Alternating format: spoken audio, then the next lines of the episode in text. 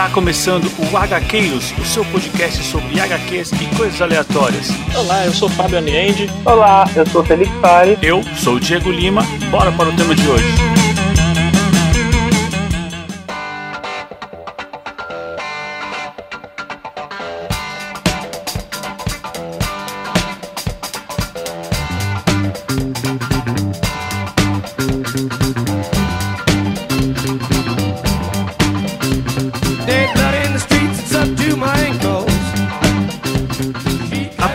Eu sou Diego Lima e se você acha que o Thor virou comédia no cinema, você tá muito errado.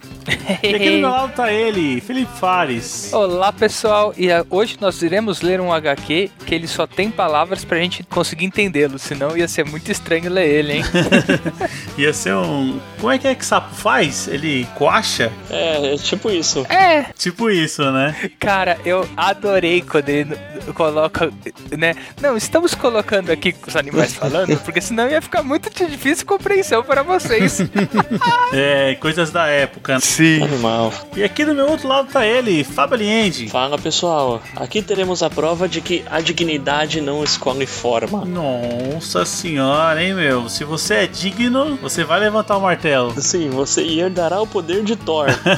demais, demais, cara. Hoje então a gente vai falar de Thor, o Sapo do Trovão, lançado em 1986, talvez pelo escritor que mais entendeu o personagem. Bom, na minha opinião, sim. Na minha opinião, é, Walter Simonson, melhor run do Thor é até hoje dos que eu acompanhei, lógico, né? Mas eu acompanhei vários. E o Walter Simonson até o momento é o campeão, hein? O cara é demais. Ele transformou o Thor no sapo, cara. o pior é que fica bom, mano. Ah, o cara criou o Billy Raio Beta. Assim, é, fora, fora a parte do sapo, tem razão. Bill Raio Beta, putão, é uma puta Baita adição ao, ao né? lore do, do Thor, era sensacional. É, assim, tem, ele fez muita coisa bacana, muita, muita mesmo. Eu acho que ele ficou uns 4 anos escrevendo o título. Ele é um dos poucos artistas, né, que produziu, assim, para um único personagem. Talvez ele com o Joe Byrne no quarteto. Então a gente vê que são caras que entendem realmente, né, o que estão fazendo. Imagina você passar 4 anos escrevendo sobre, desenhando e escrevendo sobre um personagem.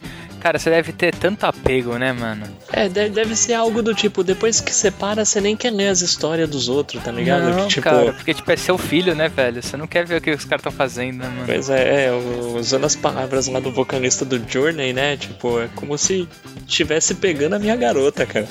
Alguma coisa assim, velho. Pois é. Ah, mas o Diego falou um negócio interessante. O, o Thor do Walter Simonson, ele é rankeado entre os grandes runs dos personagens, junto com o Quarteto Fantástico do John Byrne, os X-Men pelo Chris Claremont, Demolidor pelo Frank Miller. Jorge Pérez com a Mulher Maravilha. Pô, Jorge Pérez com a Mulher Maravilha, é, etc, etc. Então o, o Thor do Walter Simonson é, é nesse nível.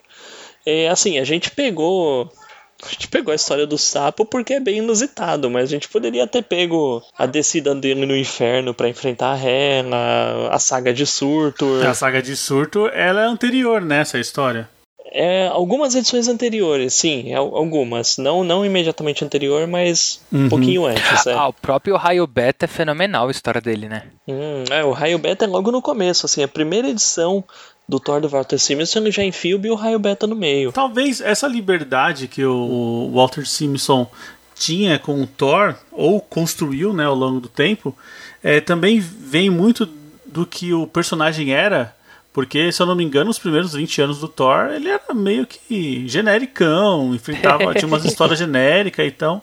Meio que falou assim: ah, pega esse personagem aí e vamos ver o que que dá. E aí deram pra um cara viajar nas ideias, é. né?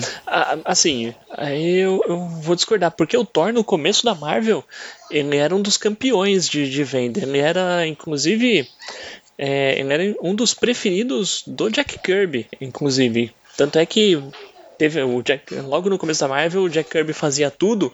Teve uma época que ele falou: ó, parou, parou, parou, vou ficar só com alguns porque não tô dando conta. Que da hora, meu. Aí ele ficou com o quarteto e com o Thor. E ele pirava, ele, ele dava uma viajada no Thor. Tanto é que, falando um pouco do próprio Walter Simonson, ele era um estudante de geologia, se não me engano, ou paleontologia, ou alguma coisa assim. E aí, em 1969, ele se deparou com uma edição do Thor do Stan Lee e do Jack Kirby. Meu, e ele pirou. Tipo, era uma época que a Marvel tinha o quê? 10 edições na banca. Ele comprava todas e ele falava, ó, o Thor sempre foi meu preferido. E aí ele resolveu, cara, não, eu vou no geologia, eu, caramba, cara, eu vou fazer isso aqui, eu vou me dedicar aos quadrinhos. E aí, 14 anos depois, tá lá ele assumindo a revista do Thor. E, e- Nossa, que animal. é, e dá pra ver pelo traço dele que ele tem bastante influência do Jack Kirby. Assim, um, um traço meio quadradão, meio rústico, umas É. imagens bem dinâmicas, poderosas. é, assim, bem, assim como o Mike Mignola, o Walter Simonson também pode ser. esse- Ah, e o John Byrne e todos os outros, né? O Walter Simonson também é um herdeiro do Jack Kirby. Mas, nessa história em especial, ele resolveu homenagear um outro autor que fazia a cabeça dele ainda antes do Jack Kirby e um autor que ele nem sabia o nome, mas já adorava e já seguia. Que é o seu querido, né? Ah, meu. E de vocês também, né? Karl Barks. A lenda dos quadrinhos Disney, Ainda né? dos quadrinhos dizem. Então ele resolveu transformar o Thor num sapo para homenagear os quadrinhos dizem do Karl Barks e seus animais antropomorfizados. Cara, genial, né? Sabendo disso, talvez a ideia de transformar o Deus do Trovão em um sapo faça mais sentido, né? Fala, pô, se essa era a intenção, ele conseguiu com êxito. Sim. Podia ter transformado num pato, né? Nossa, já pensou? Ia ser mais a cara a homenagem, né? Já pensou, hein? Mas ninguém ia levar a sério, né? Um pato, um pato bravo. O sapo, ele passa mais aquele rosto, né? De nervo. E o Pato Donald não é bravo o suficiente pra você? Ah, eu acho que ele apanharia do Thor sapo aqui, hein? A a verdade é que se fosse um pato não ia conseguir levantar o Mjolnir, né?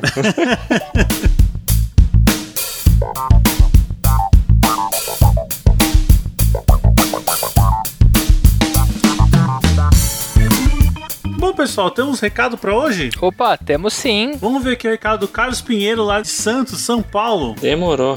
Boa tarde, HQeiros, tudo bem? Tava ouvindo aqui o episódio sobre o Superman aqui. Vocês falaram que o Mitsuplique não é um vilão conhecido? Como assim? Eu que tenho 42 anos, eu acho que a galera da minha idade aí cresceu vendo o desenho animado da Liga da Justiça e ele era um vilão recorrente. Gritava toda vez: Mitsuplique, se multiplique! E a Liga tinha que ter o trabalho de fazer ele dizer o nome ao contrário. Bom, beleza, isso aí, valeu, brigadão. Fala aí, Carlos, beleza? Cara, obrigado aí pelo, pelo comentário, pela participação. Eu vou deixar pro Diego pro Felipe falarem o nome do personagem, tá? O nome do vilão.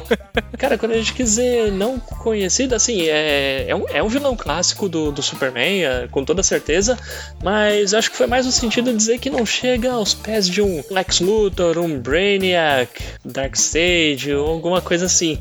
Não foi tanto, sempre foi um personagem mais voltado pra galhofa, apesar dos poderes, né? Não tanto pra ser um perigo real pro Homem de Aço. Acho que foi mais nesse sentido. E agora, eu, eu não tenho essas memórias aí do, do Super Amigos. É, eu não me lembro dele no Super Amigos mesmo. Eu também não lembrava não, viu? Até fui ver aqui no YouTube, realmente, cara, Super Amigos era um seriado que eu assistiria fácil hoje, viu? É um seriadinho gostoso, viu? É, pois é, eu, eu só lembro do Super Gêmeos, cara. Não sei ah, porquê, Super cara. Gêmeos era demais, né, mano?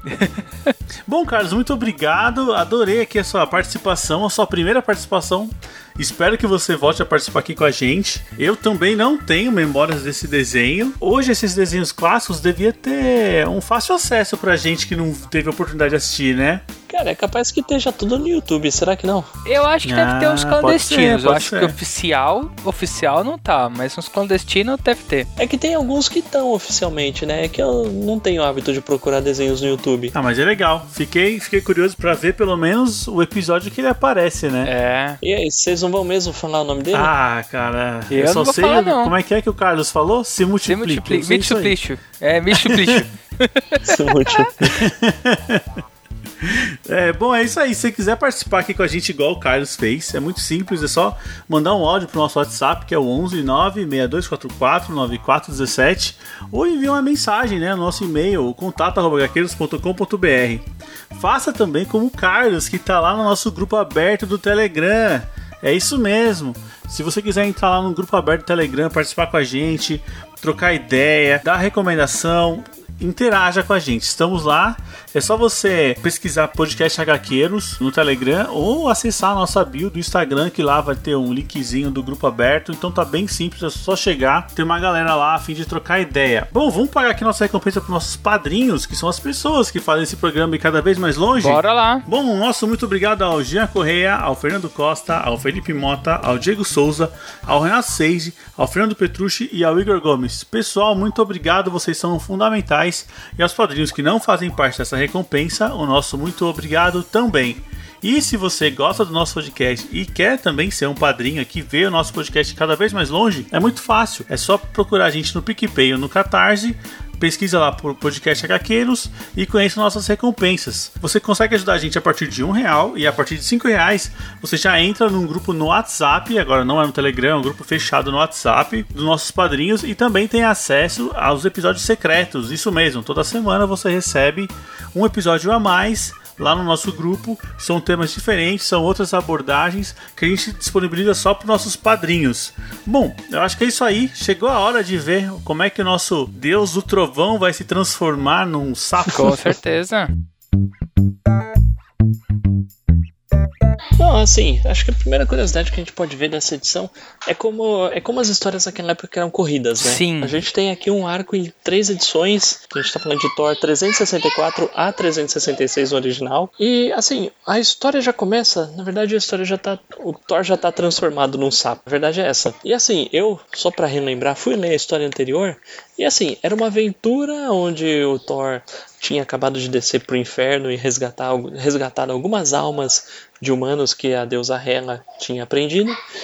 E assim, e aí ele enfrenta um ser superpoderoso no meio da cidade. Bem na última página aparece uma moça enfeitiçada pelo Loki, beija o deus do trovão e ele se transforma num sapo. É isso. Então assim, na, na edição 364 já começa ele já é um sapão.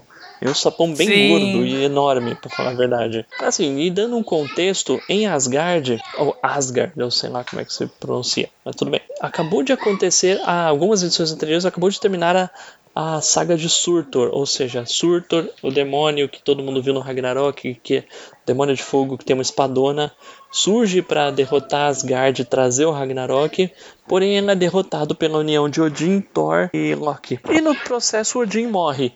Então em Asgard eles estão de luto e eles estão tendo tipo uma, uma plenária, alguma coisa assim, uma sessão de congresso com toda a população para eleger um novo líder. Então o Thor tá com pressa para chegar em Asgard para participar da eleição para líder, ou pelo menos para impedir, o- nem que seja para impedir o Loki de aprontar alguma. E é isso, porém o Loki apronta alguma e transforma ele num sapo para impedi-lo. E aí a gente vê ele se enfiando em altas aventuras, né, pessoal? Altas aventuras. Quem imaginou que o crocodilo ia ser um inimigo do Thor, né, cara? Achei isso inusitado. Eu acho legal porque, tipo, tantos, assim, vilões, né, terrenos, né, como ratos e tudo serem empecilhos quando você é um pequeno sapo, né? Assim, isso aqui é uma, é uma verdadeira comédia, né? Ele tenta ir na mansão dos Vingadores e o Jarvis espanta ele com uma vassoura. Não, o engraçado é o, o Franklin, né? O Franklin ainda tenta ajudar, fala, não, eu acho que esse, que esse sapo escreveu alguma coisa pra gente, que ele, cala a boca. cala a boca. E assim, o Thor, apesar de um sapo, ainda se porta com toda a dignidade, né? Ele, ele vai lá, volta pro Central Park, ele conhece outros sapos, descobre que existe uma guerra Mano, é uma entre guerra, sapos velho. e ratos no Central Park. Não, Fábio, essa parte, óbvio que mil anos depois, mas, cara, me lembrou muito Beast of Burden. É, sim. Porque, tipo, esse negócio de você transformar, né, tipo, a sociedade dos sapos contra a sociedade dos ratos, cara, é tão bonitinho. E os ratos são bem ratos mesmo, que eles estão planejando envenenar todo o compartimento de água da cidade pra dar um jeito nos sapos e ficar com o parque só pra eles. Então, assim, então o Thor pensa, meu, eu vou ajudar isso aqui, senão até os humanos vão se dar mal com essa água envenenada. Ah, é, porque inclusive, né, até é legal o que o Fábio tá comentando, porque assim, até então parece que ele só tá se juntando com os sapos, porque assim, beleza, ele é um sapo, ele tem que se juntar aos sapos, mas o que, que ele descobre? Que os ratos vão tentar envenenar a água de Manhattan, né? E nessa brincadeira aí, cara, todos os humanos vão morrer, né? É, é sei, o Diego comentou que ah, o Thor Ragnarok, foi, é, o Thor já era comédia antes. Cara, na época que saiu o Thor Ragnarok e começaram aquelas críticas de falar assim, ah, o Thor não é palhaçada desse jeito, o Thor, o Thor é, é um personagem épico, é sério tal. Cara, mas eu lembrava tanto dessa história enquanto eu tava assistindo. E assim, e o, e o, o, o run Walter Simonson, beleza, são histórias épicas, são histórias sérias, mas tinha bastante comédia também. Tinha, tinha um negocinho para quebrar a tensão. Então, assim, no, e acho que é por isso que eu gosto do Thor Ragnarok, o filme. Gosto bastante, porque me lembra essa fase que é a melhor do personagem. Assim, é, eu lendo essa história, me pareceu que o Simpson, ele anda muito numa linha, uma linha muito tênue assim entre o cômico e o sério, porque mesmo o Thor sendo um sapo aqui, você consegue sentir assim que ele ainda é um super-herói, ele ainda é divino, ele ainda é digno, né, como o Fábio falou, mas ao mesmo tempo você consegue dar risada de algumas situações, né? Então, ele tem, é, tem tão talento para você não cair na galhofa ou ficar totalmente desconexo, né? Um sapo falante com martelo andando pra lá e pra cá. Com certeza. Sim. Fala que você não ficou apreensivo com hum. um sapo tentando levantar o martelo, cara. fala, fala que você não pensou, caraca, mano, acho que ele não vai conseguir, cara. Ah, cara, eu falei, eu tô na revistinha do Thor, cara. É o Thor tentando levantar o martelo na revistinha dele. Vai levantar, pô. É um sapo, cara. Uma outra coisa que também de fábula que a gente tem que comentar é o encantador, né? É a flauta do, do encantador de crocodilos, né? Bem lembrou os irmãos Green, isso aí. Verdade. É uma fábula bem conhecida, né? Ué, o flautista, né? É o cara que no fim das contas ajuda a dar um jeito, né? Porque o Thor, para ajudar os sapos, ele os sapos comentam que no subsolo do Central Park tem, existem dragões, né? Ah, e o Thor pensa, hum, dragões, né? Aí ele desce lá, o que são são os crocodilos imensos, né? Sim. E aí o Thor arrasta, dá um jeito de arrastar os crocodilos para a superfície para eles ajudarem na guerra. e o flautista chega e meio que resolve tudo. Ele, com a flauta dele, ele atrai tanto os crocodilos quanto os ratos, né? E aí o parque fica só para os sapos. Imagino que a população de sapos se multiplicou muito depois disso, né? Talvez tenha se tornado uma praga. Com tudo resolvido, né? A gente vê que o Thor vai embora partindo o coração da princesa sapo que tinha se apaixonado por ele. E também do amigo dele, o Pocinha, né? É legal porque quando ele vai se partir, né? Ele conversando com o Pocinho, o Pocinha fala, né? Eu era um ser humano que foi enfeitiçado, né? Então, tipo assim, ele fala, eu percebo que você é maior que eu, óbvio, né? Porque o Thor é um deus. Mas dá a entender, só que ele falou, ah, mas a minha vida aqui tá boa, né? Tipo, então, pô, ele, ele abdicou da vida de ser humano dele, né? Cobradores de impostos, né? você sabe. e, bom, já que vocês comentaram também, cara, essa cena onde ele levanta o martelo, porque ele percebe qual que é o nome dos cavalos dele lá. Ah, na verdade são dois bodes, Tangrins e Tangraste, alguma coisa assim. Só, só um parênteses breve sobre. É, essas são características do Thor da, da lenda, do Thor da, da mitologia viking mesmo. O Simonson trouxe algumas outras coisas que até então os, os, autores anteriores não tinham trazido, como a presença desses bodes, ele usar um cinturão de força quando precisa. Isso era tudo coisas do, do Thor da mitologia que até então não, não tinha aparecido pro Thor dos quadrinhos. E é legal também que quando eles chegam, eles começam a conversar com o Thor, o Thor fala: Pera, mas vocês sabem que sou eu? Ele falou: Claro, você pode estar em outro corpo, você pode estar pequeno, mas você nunca vai deixar de ser o Thor, né? Eu adoro essa parte em que o, o sapo tem, faz de tudo para erguer o martelo e assim. Pra mostrar que ele é digno até como sapo, né? Meu, é, é uma é duas páginas inteiras de sofrimento e os ratos estão vindo para atacar ele, meu. E ele fala, meu, meu, acho que minha coluna vai quebrar. Uhum. E aí ele, ele consegue levantar e ele precisa segurar com as patas, né?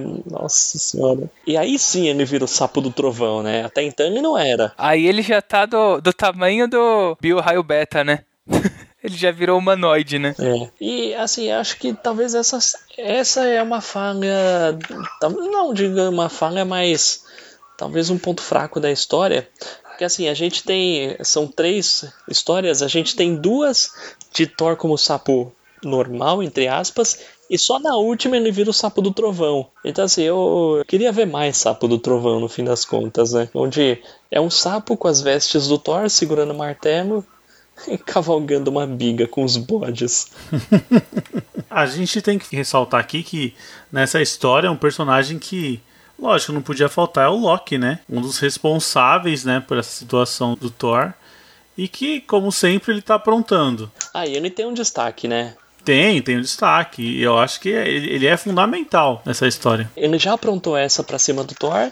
E agora o próximo passo é convencer os cidadãos de Asgard de que né, ele deve ser escolhido para suceder Odin na liderança do reino. O Thor era o favorito, né? O Thor com certeza era o favorito, por isso ele deu um jeito do Thor não poder ir.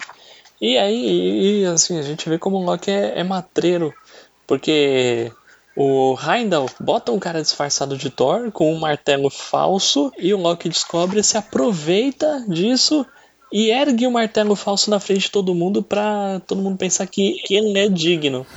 Ah, essa parte é muito da hora. meu. O Loki bem escrito, né? Ele é um baita no personagem. É isso aí. E bem na hora que ele tá lá com o martelão, tal, se mostrando, chega o sapo do trovão pra resolver. Um detalhe também que a gente deixou passar, porque a gente tava vendo, falando do jogo na ótica do, né, do Thor, né? Mas eu acho que assim, ela é uma história que tem bastante da galera de Asgard, né, Fábio? Também, né? Do Randall, da, eu acho isso eu achei bem bacana, assim, bem bacana porque tipo mostra que todo todo mundo lá tipo pode não ser o Thor, mas todo mundo lá é um bom herói, né? Sim, é, e tem uma participação, né? Sim. O próprio Volstagger. Sim. é. Como é que os caras podem falar que o Thor sempre foi um negócio épico e sério com um personagem como o Volstagg lá no meio?